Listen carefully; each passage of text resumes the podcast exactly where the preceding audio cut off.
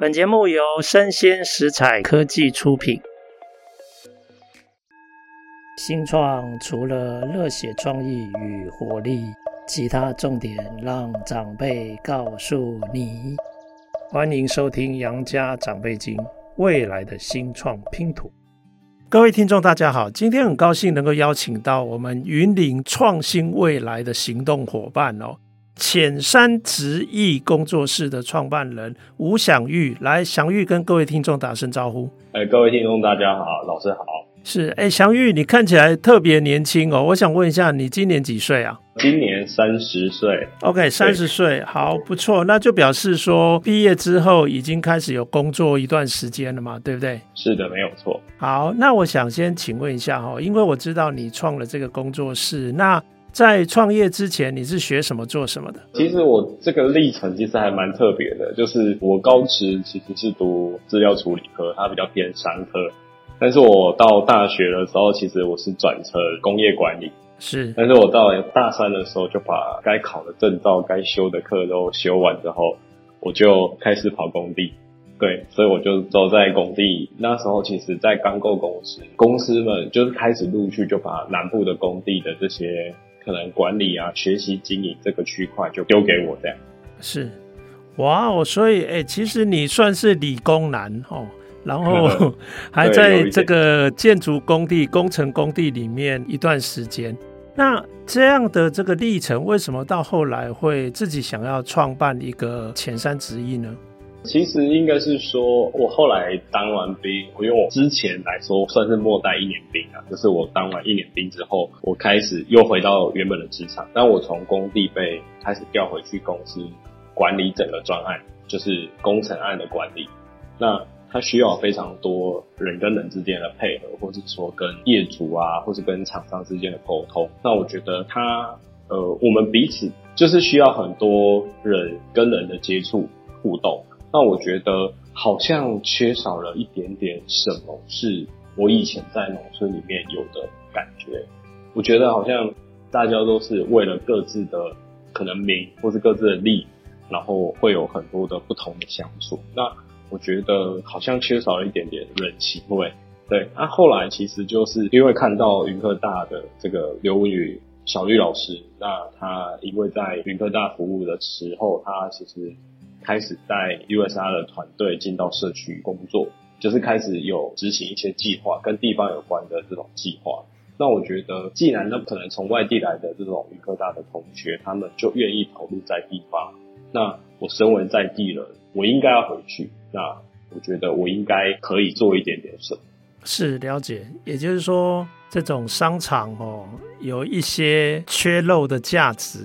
好像一直让你隐隐约约感觉到有一些不够。然后你的那个童年记忆，就是在云林农村的生活记忆，会一直召唤你。是，结果没想到你回到了云林之后，刚好有云科大的一些相关的一些计划跟活动正在推展。所以你参与了之后，开始有了一些想法，所以你就决定留在自己的原乡，开始做不一样的事情，是吗？对。但这之外，其实我觉得我后来我自己也有去稍微盘点一下，我会真正返回家乡，然后留在家乡的一些原因啊，就是第一个是因为我觉得农村里面有非常多，因为我们在山上，在云林古坑的山区，那我觉得。嗯，山上的农村，或是说可能比较偏乡的农村，都一直存在的一个问题是隔代教养。然后就是像我小时候，其实就是阿妈带嘛。那爸爸妈妈，尤其是爸爸，其实大部分的时间都在外地工作。那他可能只有一个礼拜、两个礼拜才会回来一次。那他在我的印象里面，他就是只有严肃，然后。比较凶的爸爸，就是可能会会觉得他是身为一家之主的那种概念。但是到我国中的时候，我爸爸回来，他就说，因为怕我跟我弟弟叛逆，所以就决定说他要回来顾我们。但当下我其实是非常开心的。但过了半年之后，我就知道事实不是这样，其实是阿妈离世，阿妈那时候癌症。那我这个记忆点其实影响我还蛮深的。就是我觉得为什么农村的孩子或是农村的，就是这些青壮年们口，我为什么都得在外面打拼，然后等到家人好像走不动了或是生病了才会愿意回去？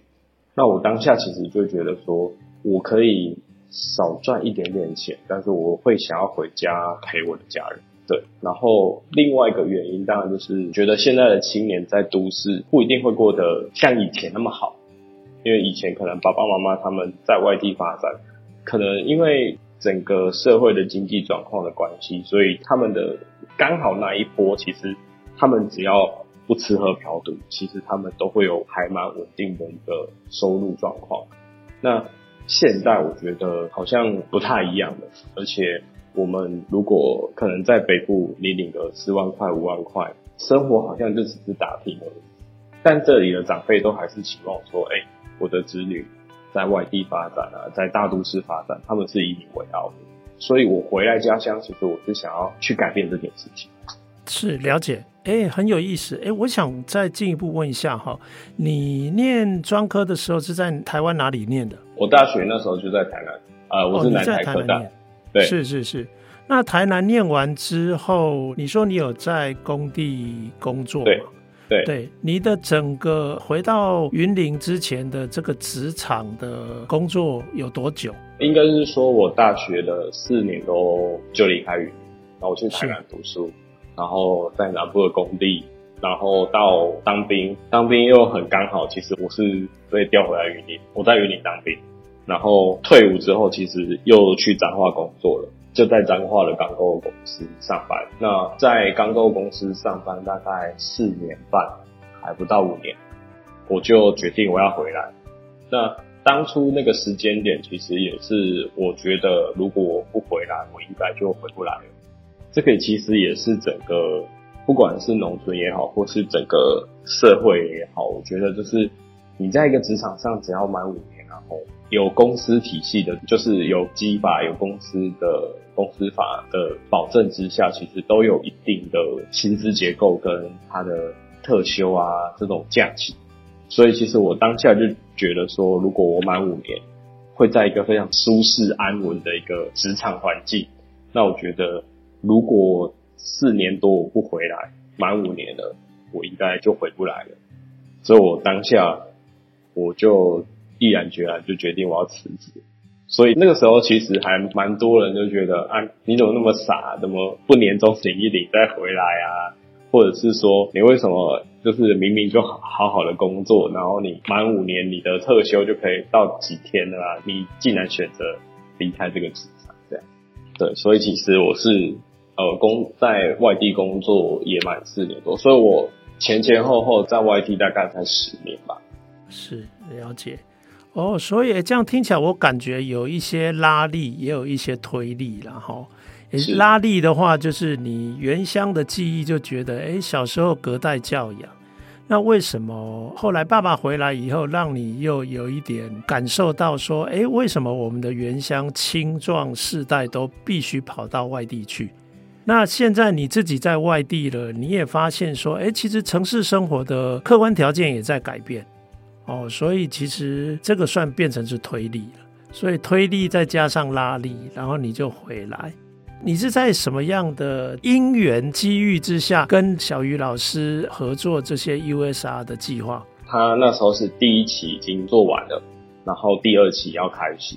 然后那时候他就是其实那个当下，其实我觉得我也刚好在计划的交接期的时候。他跟我分享了他们做的事情，然后当下我也觉得，哎，我好像可以回来做一些事情，然后我就考量说，哎，我未来可能也会想要留在自己的家乡发展。那老师其实那时候就跟我说，他也在做跟地方有关的事情，他有一些他想要在地方上推动的一些事情，那他希望说。不单单只是语科大的学生可能有机会留下来，而是希望如果有在地的青年，他会希望说可以持续的延伸下去，不管有没有 USR 计划。对，所以后来我就觉得说，哎、那我以社区青年的角度回来到地方去协助 USR 计划，那他在社区端跟学校端其实是扮演一个蛮重要而且蛮特别的一个角色，因为我既可以了解学校的需求，又可以了解在地的需求。那我们共同去延伸说，哎，有什么样议题我们可以去努力，可以去做的。所以其实我在学校，呃，也算是说学校端跟社区端，我去扮演一个沟通者的角色。所以那时候跟小玉老师，他那时候希望说，哎，我那时候跟他聊完之后，我就觉得，哎，我应该可以回来跟 USR 计划有一些合作。对，那跟小玉老师其实他在社区已经做很久，因为他是我们在地的女儿，对，然后他从民国九十三年吧，他就已经带着学生带着营队回来国小，那时候我才小学六年级。对，那其实一路上从我的学业的这些经历上，我会跟地方除了可能刚刚前面有提到跟阿嬷跟家里面的产业的连接之外，其实一路上包含说我们一起办的，就是小玉老师邀请我一起办了那时候游学台湾，我们有办了游学台湾的活动，然后甚至说后来成立了地方的这种青年志工队，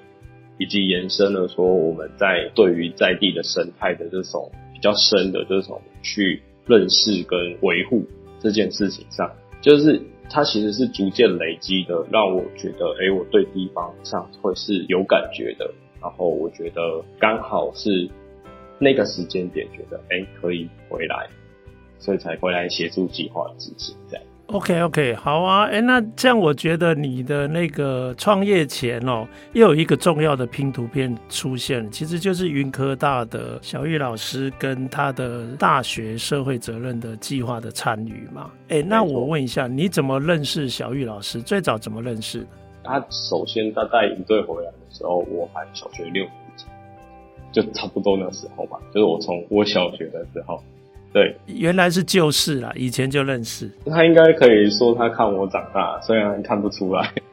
对，但是他是一路上看我长大，看我在我的学业，或是说我在社区有一些，包含说我后来我在读高中，其实我就回到我的母校去带篮球校队，然后其实我连续带了六七届，那影响的孩子们其实还蛮多的。这个其实也是另外一面向，我觉得。我后来决定说，我应该要回来。虽然这对我来说可能不是一件非常伟大的事情，但是我觉得社区还没有返乡青年回来做事情到成功，或是真正的创业成功这件事情，那我觉得，当我如果有机会做得成，那未来就会有更多的青年，因为我当初带着这些孩子们，他们有机会看到，哎，享誉成功了，那我也可以试试看。好，了解。所以这个动心起念已经出现了哈。那接下来好好来介绍一下这个浅山直译啊，它主要是做哪些事情？应该是说，我从浅山直译的整个就是会这样的命名来说，来稍微介绍一下好了。就是我当初其实浅山直译工作室这件事情，其实是因为我们生活的据点它不属于高山，它就是海拔一千公尺以下的浅山这个区域。对，那我们从 USR 到我们在做的我的自己的工作室，到现在可能我们对外去串联的这个联盟，都是用前三为起头。那直译的这个部分呢，当然有协议的，是这个青年很叛逆啊，直艺要回来，就是固执执意要返乡这件事情。那直译的字体的这种意思，其实就是说我把直的这个意思代表了整个农村。包含的农产，包含我自己的专业的植物，然后包含它可能有农废，然后它延伸出来的技艺也好，工艺也好，或是艺术也好，所以我就把它归纳成浅山直艺工作室。那目前其实浅山直艺工作室在做的事情，其实是第一个部分会以农废，就是农废再利用，农废再生。那最主要就是在做槟榔炭，然后就是把。槟榔成熟的果实，它掉下来在地上，那我们延伸去做成炭，然后去做成后续延伸的产品。那其他的农废议题，其实也是我一直在琢磨的一件事情。那第二个部分呢，就是我们家，因为爸爸是种柑橘，那我家的这个聚落，其实在云林的铁国山，就是古坑的铁国山，那它是以前柯铁湖抗日的一个很重要的据点。那它从原本的抗日的据点变成现在橘子的原地，就是整片山都是在种碰柑。那柑橘的产销也是我现在工作室在做的一个项目。那第三个项目就是我从二零一六年，我当初的网络品牌是英文啊，是 U and Garden，对，就是哦、呃、，OK，对，嗯哼，对，那 U and D Garden 其实就是用 U U 其实就代表小玉，跟以及我的第一颗花是舅舅 Uncle，就是 U，那 D 就是其实当初就把爸爸 Daddy 的这个元素放在里面了，对。那当初其实是从 U and Garden 多肉植物的网络品牌，然后到现在，后来变成浅山植艺。那植物创作跟植物疗愈跟可能植物的体验课程，是我的工作室的第三个部分。这样，对。那第四个部分可能就是会跟我们现在在在地可能会有一些流程或者一些体验有关的这个营业项目。这样，大概是分这四个部分。是是是，哎、欸，很有趣，哎、欸，那我一项一项来请问哦，这个农废的处理，我觉得蛮有意义的，它是循环经济嘛，是，你如果不加以利用的话，它就变废弃物，反而变成大家的负担跟成本，对不对？是，没错，哦，对环境也会有一定的影响。那你现在把它转成有用的这种物资，对，那我想请问哈，这种你刚才讲的槟榔炭、果实炭啊这一类的炭，它通常可以再用来做什么？其实槟榔炭的最起刚开始的这个起心动念，其实我们是想要解决在地的前山的茶产业。哦，对，因因为其实当初在茶产业的部分，那时候因为小玉老师的关系，因为他们家大概种茶已经种了三十年，那我们在浅山、在古坑这些山区一带，其实还是有蛮多的茶产业。那从刚开始，从原本大家都在做清新，就是清香型的乌龙茶，然后后来到转变成老是把手揉红茶带到社区里面，然后泡茶的方式也引进了比较可能日式干式茶席这种方式。但是我们在推动茶席的时候，发现哎，长辈们好像没办法这么，就对他们来说非常拘谨、非常优雅的喝茶，跟他们的习惯上好像不太一样。所以我们那时候我们就觉得说，那家里面。爸爸、阿公他们泡茶的方式是什么？后来就发现，哎、他们是用壶泡，他们是用比较淋湿的这种方式。后来我们就去找源头，哎、其实是可能以前祖先他们就是先民们他们带过来的一个泡茶方式，它叫功夫泡。那我们就去研究功夫泡。那传统的功夫泡，它需要起炭，就是它需要用炭去煮水，然后再去泡茶。那后来呢，我们就开始学这个功夫茶席的这种仪轨，然后在地方上去推动。然后其实疫情反而是让我们后来延伸成槟榔炭的一个契机啦。因为疫情的关系，那时候海运股不是很贵吗？然后就是运输的成本很高，然后甚至说很多东西没办法进口。那当初在功夫茶席所用的是橄榄炭。那橄榄炭需要从中国大陆进口，那中国大陆进不来的时候，我们就在思考，既然是这样，那我们在地能不能有在地炭？那我们后来就发现，哎、其实满山遍野掉落的这个槟榔果实，可不可以转换成炭？所以那时候也刚好因为 USR 计划的关系，我们跟云科大华安系有一些合作，就是我们起了这个念，然后去做这个产品的就是确认。那后来发现，哎，没问题之后，其实 USR 计划也帮忙到这件事情，就是让我完全的去把这个技术学下来。然后后来我就也跟老师说，那这件事情就由我来接，那变成我的事业的一个环节，这样。对，然后我就把它变成现在就是由我在量产跟行销。那在功夫茶企这个区块，其实还蛮受大家喜欢的。然后其实像现在最主要的部分，其实。是，我是把原料的收集，其实我们是回馈给地方社区，就是我觉得把工作机会留给在地的社区的长辈跟弱势，其实我是提供给，就是让社区的长辈跟弱势们，他们是其实是可以捡现在成熟的槟榔果实来卖我，对，但是这件事情呢，我起心的就是希望是让他们有安全就业的机会，对，但是很多阿嬷他们其实是不好意思跟我收钱。就是不好意思收我的钱啊，然后后来其实也是因为疫情的关系，我就转了个念。那因为他们如果把货交给我，我不付钱给他们，但是我在做生意，这样说不过去啊。所以后来我就觉得，那好，那我就回到农村最传统的方式，我用以物易物的方式，让他们可以拿槟榔来换生活上所需要的日常生活用品，就是你想得到的日常生活用品，我都可以换给他这样。对，这个是其实是我在做槟榔摊这件事情，还蛮有趣的一个经历这样。是，哎，我觉得很有意思哈，有一点类似像要复兴茶产业跟茶生活嘛，哈，茶饮生活是，结果就把关联的这个碳啊，在疫情的期间就这样把它重新富裕了。那这个碳的这个相关的发展，又可以连接到地方的这种友善就业。我觉得云林，你那个家乡真的是很淳朴哈，是拍摄体集，那干脆就来换东西，对，哦，所以这个真的是很有人情味的一个发展，哦，其实我觉得这就是一个共好的价值，哈。好啊，有意思啊！因为这样的这种人文生活的复兴，结果诶，创造了一个新的这种产品路线。好，那这个我了解，很精彩，很有意思。好啊，再来讲一下哈，因为你原来的英文名字叫 U N D 嘛，现在我有点知道，其实是 Uncle 跟 Daddy 嘛，哈。对。所以那就要讲到你们老家在种柑橘。哎啊，现在柑橘的这个产销，你主要是在做什么？在帮忙什么？对，应该是说当初会把橘子产业放在我的品牌的一个另外一个核心。最主要原因是因为我当初回来刚回来的时候，我做了一个很有趣的实验，就是我去问了一个就我们聚落的一个农民，就是老农，对，他年纪其实已经很大了，然后我就问他说：“阿公，你嘿干嘛很没招不？”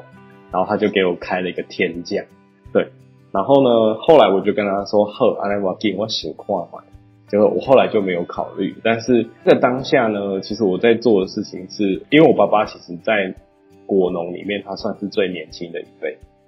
然后我看到的问题是，今天你可能长辈们他们开了个天价，但是到今年我大概已经第四年，其实今年就会有长辈们来问我说：“哎、欸，少年，你爸爸进干嘛？你被招不？” 对，那他就。对，就是因为他们，其实我觉得这个是农村面临的问题啊，所以当初我会觉得说，柑橘这件事情，因为爸爸有技术，而且爸爸非常非常，他在种植柑橘的状态，他其实是还蛮有名、蛮厉害的，所以我就觉得说，哎，因为我们家两兄弟，那我觉得一定要有一个人来接。后来我就觉得，那我返乡，那我觉得未来接柑橘事业这件事情，应该会是在我身上。所以我就决定要跟我爸学，但是现在最有趣的事情是我爸其实到今年啊，他才愿意开始教我。哦，他之前是一点都不想教，而且他跟我，他其实不教的原因其实有两个啦。第一个原因就是他会觉得他还年轻，他还能做，他觉得教了我之后，那他要做什么？对，哦，然后要改。第二个原因其实是他还是一直希望的。他还是有一个比较传统跟既定的观念，觉得年轻人应该要在外地发展。你虽然回来这几年，但你有一天要出去，这样。他的本来的想法是这样，但是到其实去年我得杰出，就是全国的解除永续青年的那个当下，我觉得我爸跟我之间的关系在那个当下其实是已经释然了。对，就是我爸在电话中他跟我说一句说：“等你回来，我要抱你一下。”这是我有记忆以来我完全没有接触过的一件事情，所以当我回到家的那一刻，他抱了我那一下，我突然觉得我回来，我返乡，我一路逆境到现在，我终于值得了。对，那也是在可能去年得的那个奖，然后再加上去年家里面可能爸爸妈妈身体都开始有一些状况的时候，其实我妈也就念了我爸一下，就跟他说。啊，你起码够五嘎，你到这边单嘎地当时，对，所以在那个当下，我就觉得，哎、好像我应该要做这件事情了。但当初其实我爸爸不给我碰啊，不给我碰橘子相关的事情的时候，其实我当初我就觉得，好，没关系，生存中我没办法碰，那我就从行销端开始。所以我刚开始我在这个品牌里面把橘子弄进去，其实我是做网络行销为主。对，那为什么会做网络行销？是因为这个是我们在浅山地区的所有农场遇到的一个问题，就是因为浅山地区的农产丰富，但是它数量多，但它最容易就是被中盘商给剥削了。所以后来我就觉得说，哎，既然爸爸的橘子的品质那么好，那他应该要推广给更多的消费者，或是可以让更多人去尝到它。所以我就用网络行销的方式，我就是我定价非常特别，是比市售价格低，但是比中盘商高。对我爸爸来说，他有赚；对消费者来说，他们也是哎，可以比市售的价格低一点点买到这个橘子，然后又比市售的可能还要好吃。对，那当初其实是这个想法。然后后来呢，其实我也把丑果这件事情，因为大家买橘子一定都是吃里面的果肉，可是只是都是看外表嘛。那外表有一些晒伤啊、丑的这种果实，那它在我们农村的议题其实是非常非常大的。那也是因为这样，所以后来因为我亲眼看到了柑橘农他们一篮一篮的把丑果往山谷里面打，我就觉得我应该要做一些事情。所以后来我才在女儿出生的那一年，我就做了一支柑橘辣椒酱，那它叫暖露心柑，对，就是用柑橘辣椒酱来做跟柑橘也有关系的这个衍生的产品，对，那它最主要就是要解决丑果的这个问题。是了解，哎、欸，很有趣哈。你爸爸其实有技术了哈，种植的技术，那也蛮厉害的，所以你今天终于可以传承这样的技术。可是你也有你爸爸不会的创新的手法，就是网络行销。是，好啊，这个等于是过去的技术跟这个你自己这个新时代的一些能量做了一个结合。那现在看起来好像除了柑橘可以直接农产品贩售之外，你也来解决丑果的问题，所以就可以开始有一些农产的加工品出来嘛？哦，是没错。啊，其实这又是一个永续的价值，不错啊。其实我觉得就是这个一个世代一个世代的智慧一直堆叠下去，我们就可以创造越来越多的这种多面向的价值。是，OK，了解了解，很棒。那你也有一个植艺嘛，哈，植物的这些园艺的这些服务，我想问哈，那你的植艺主要提供的产品服务是什么？其实现在跟植物相关，因为我本来是做多肉植物的育种跟行销贩售，嗯，那后来呢，我返乡之后，其实植物的贩售部分，我就把它比重拉到比较低。那现在的部分呢，其实就是。可能会教课程，以课程体验面的部分会比较为重，对，那就是可能包含说现在可能比较夯的这种胎育球，然后或者是植物的上板，就是用板片让它就是把植物种在上面，或者是说可能大家比较既定印象的这种多肉植物的，或是说其他植物的这种组合创作的课程为主，对，但是呃，我在这个区块呢，我算是。呃，应该是说我在我的品牌里面，我做一个非常特别的事情，就是如果是既定的这种方式，我不教。就是说我，比如说多肉组盆这件事情上，我的盆器就是会用废弃物再利用的盆器，可能是农业的废弃物，或者是说我们民生的废弃物，包含可能我们用酒瓶去做多肉的组盆，或者是用竹管或是槟榔杆去做多肉植物的组盆。对，那这样的课程我会教，但如果只是买一般的外面可能我们买到的既有的盆器、既有的植物，然后把它种上去，那对我来说，那好像不用我来教，其实好像大部分的人都可以做这件事情。对，所以在组合上，应该是说我在带跟植物有关的，我希望是背后的意义要大于现在手在做的这件事情。对，那可能包含胎育球、胎育球的课程。其实我在教的过程中，我很常告诉来学的这些学员们，我每一堂课都是在做技专。我希望可以把胎球这件事情融入到你自己的生活。只要你愿意学，你喜欢一棵植物，你可以自己去做操作。我今天教给你们的是一个技术，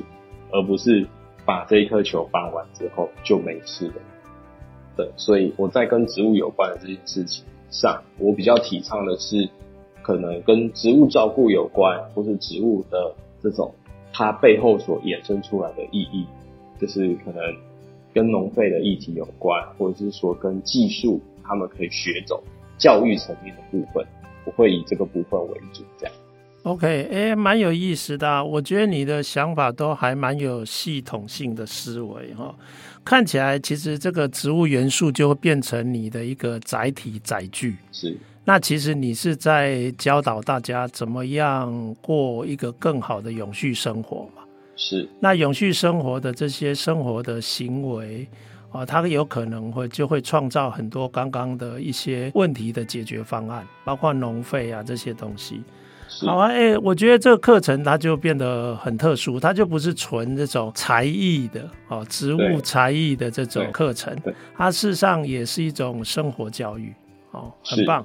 哎、欸，那最后你说你还有一个，就是现在也开始在带旅行啊，可不可以介绍一下你是带什么旅行啊？客人哪里来啊？对。应该是说，我们现在所吸引的是，因为大家对于我们古柯恩的桂林村，就是大家觉得这个地方是一个非常宜居、舒服的一个地方，就是一个浅山的聚落。那目前其实还蛮多，他们会因为地方的这种好像小农村、小聚落这种感觉而被吸引而来。那我们在整个过程中，可能我们就会展演我们的功夫茶席。现在包含说，我用槟榔炭去衍生的这些可能杯垫啊，或是刚刚我所提到的这个植物相关的这种手作体验，然后还有当然我们在地也有一些，因为我们算在骨科嘛，所以我们骨科也有非常有名很厉害，我们社区其实有连接到非常厉害的这种咖啡的品牌，所以我们其实是把社区的这些我们既有的现在已经回在社区或者是做在社区发展的这个品牌去做。一些联盟的合作，那透过彼此的合作的方式去创造，哎，可以给顾客不一样的感受。对，那现在像说很多外面的人来，他们会想要看，除了看了在地的地景生态之外，他们也会想要去了解，哎，在地的产业，然后甚至说我们在做农废，在做就是这种跟地方生活有关的议题。那我觉得我们在整个游程上最大的吸引力应该是。就像我当初回返乡的一个初衷啊，其实就是人情味，就是我们在社区发展的这些，就是我回乡之后的这些年，其实社区的长辈跟我们的互动，我是非常快乐跟自在的，因为对我来说，我觉得当初可能隔代教养的关系，我当初因为我觉得可能很多人失去了自己的阿嬷，但是我现在其实，在我们的在桂林，其实我是应该是说是阿公阿嬷的宠儿啦，所以我现在就是有十几二十个阿公阿嬷在照顾我这样。是是是，哎，很有趣。这个旅游又跟我想了有一点不太一样，就是不做，你们那个地方其实好像不是那种最传统的主流的观光的热门景点嘛，哈。所以你们做这种社区的串联，把社区很多很有意思的这些精彩的内容结合起来。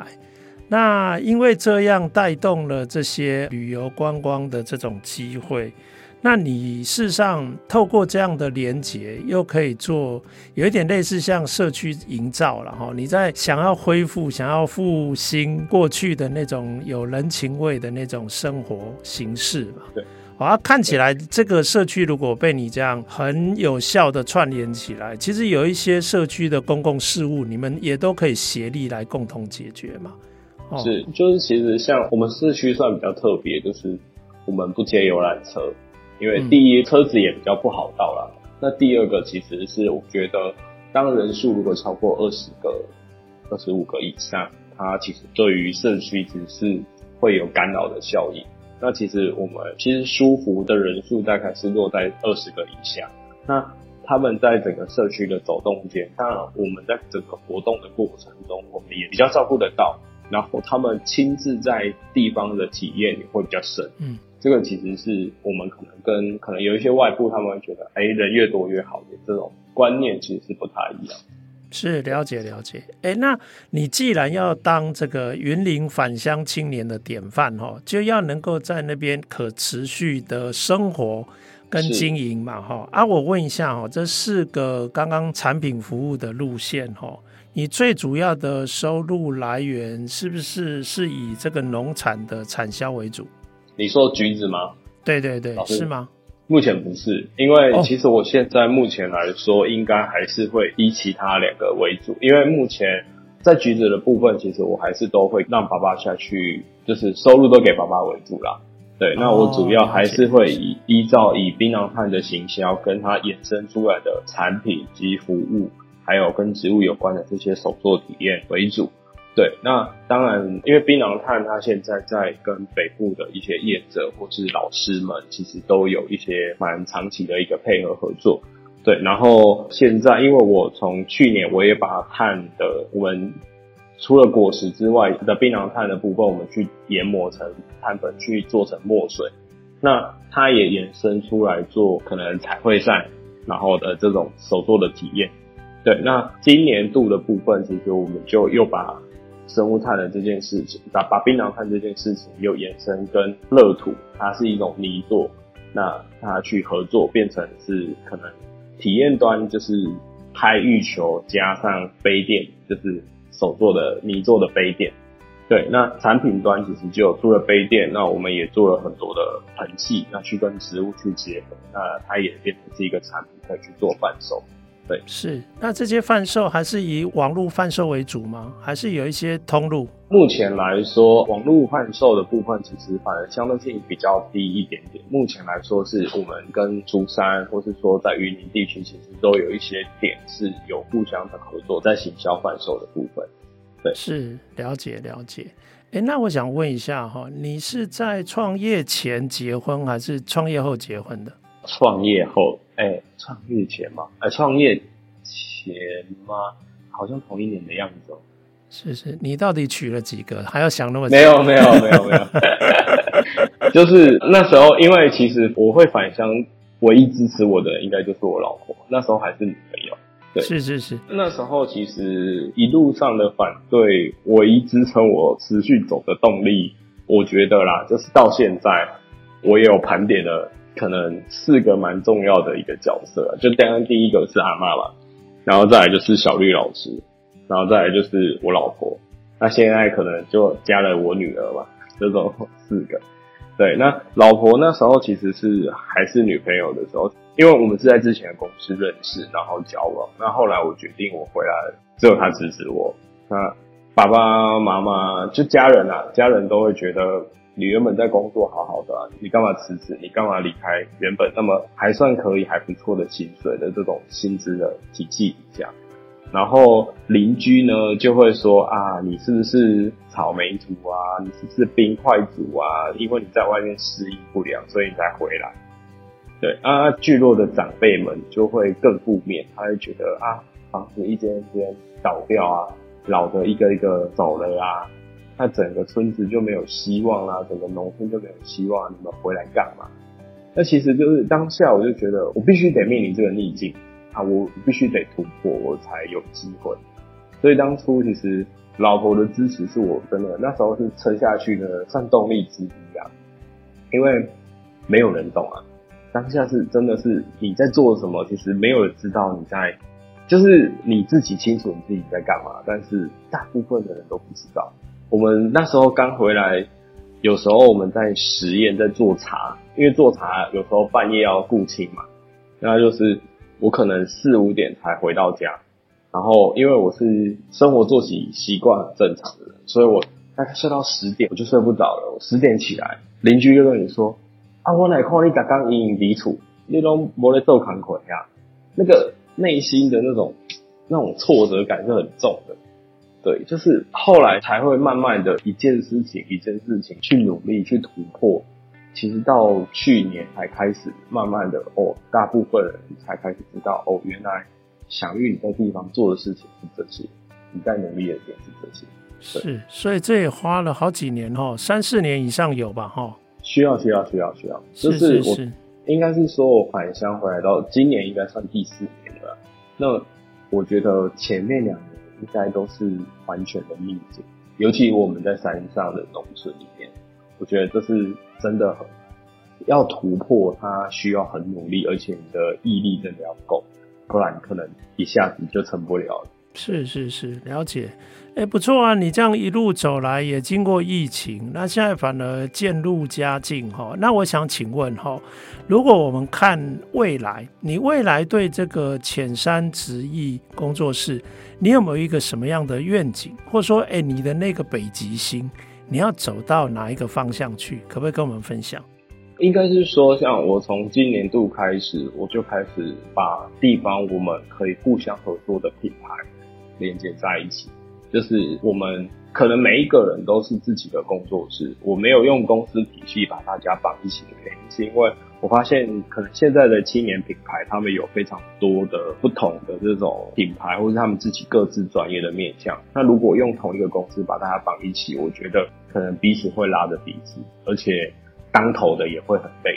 那我用品牌跟品牌的串联，我现在其实是用一个浅山青的这个联盟。把浅山的青年这些品牌串联在一起，让彼此不同的专业跟彼此不同的这种他们品牌的这种亮点，互相的去串联，甚至说彼此去合作，去延伸出来有一些可能一些创新的这些产品的面向。那其实我们浅山直一回来到地方，或者说现在在努力的这些品项，或者是说在服务的项目，其实。第一，我们是希望可以陪伴着社区，不管是长辈也好，青年也好，可以陪伴着他们，让他们可以跟长辈们一起往未来走嘛。那我觉得社区的长辈求的不多，他们就是需要陪伴而已。那青年的部分，我是希望说，我可以透过浅山直艺在服务的这些项目，我真的活下来，而且我真的赚到了钱，然后希望说。这些青年们，你只要在外地，可能你有一些想法，甚至你过的生活是苦的，那你既然有想法，那我觉得就回来听听看，因为我就在这里。那只要你们愿意，那我也会陪着你们。是了解，也就是说，你可以在自己的家乡自力更生，那你就有办法为地方做更多的事情。是，其实我觉得地方的串联会产生很多新的关系啊，这些关系其实。就是我们曾经一度拥有，但是又失去的嘛，哈，你要把它找回来嘛，哦对，好，了解了解，哎、欸，其实这个对我有很多启发哈，因为我们住在大城市哈，城市的人来来去去，是，其实那种关系性都不一定会很深，对。所以有些时候城市反而没有让人家有一种根的感觉。哦，不会。其实反而在这个地方啊，很多人跟人之间的故事还有关系，我觉得特别有意思哈。那这样看起来，其实你的这个整个旅程走过来，几个重要的人，刚刚你已经列出来了嘛？哈，全部都是女生哦。啊，对对对，全部都是女性哈。哎，我觉得很精彩哦。那应该找机会要到云林去看看你在做的事情。好啊，好啊，今天真的很高兴能够邀请你来哦，跟大家分享。那我也希望各位听众跟我听的一样津津有味哈，因为你的很多经验、很多经历，我觉得有很多在地的返乡青年可能都有同样的课题。我觉得一个让我特别感到开心的是哈，我有听过一些故事哈，地方创生常常要经历很长的地方创伤，可是他的那个地方哈，偏偏又很复杂。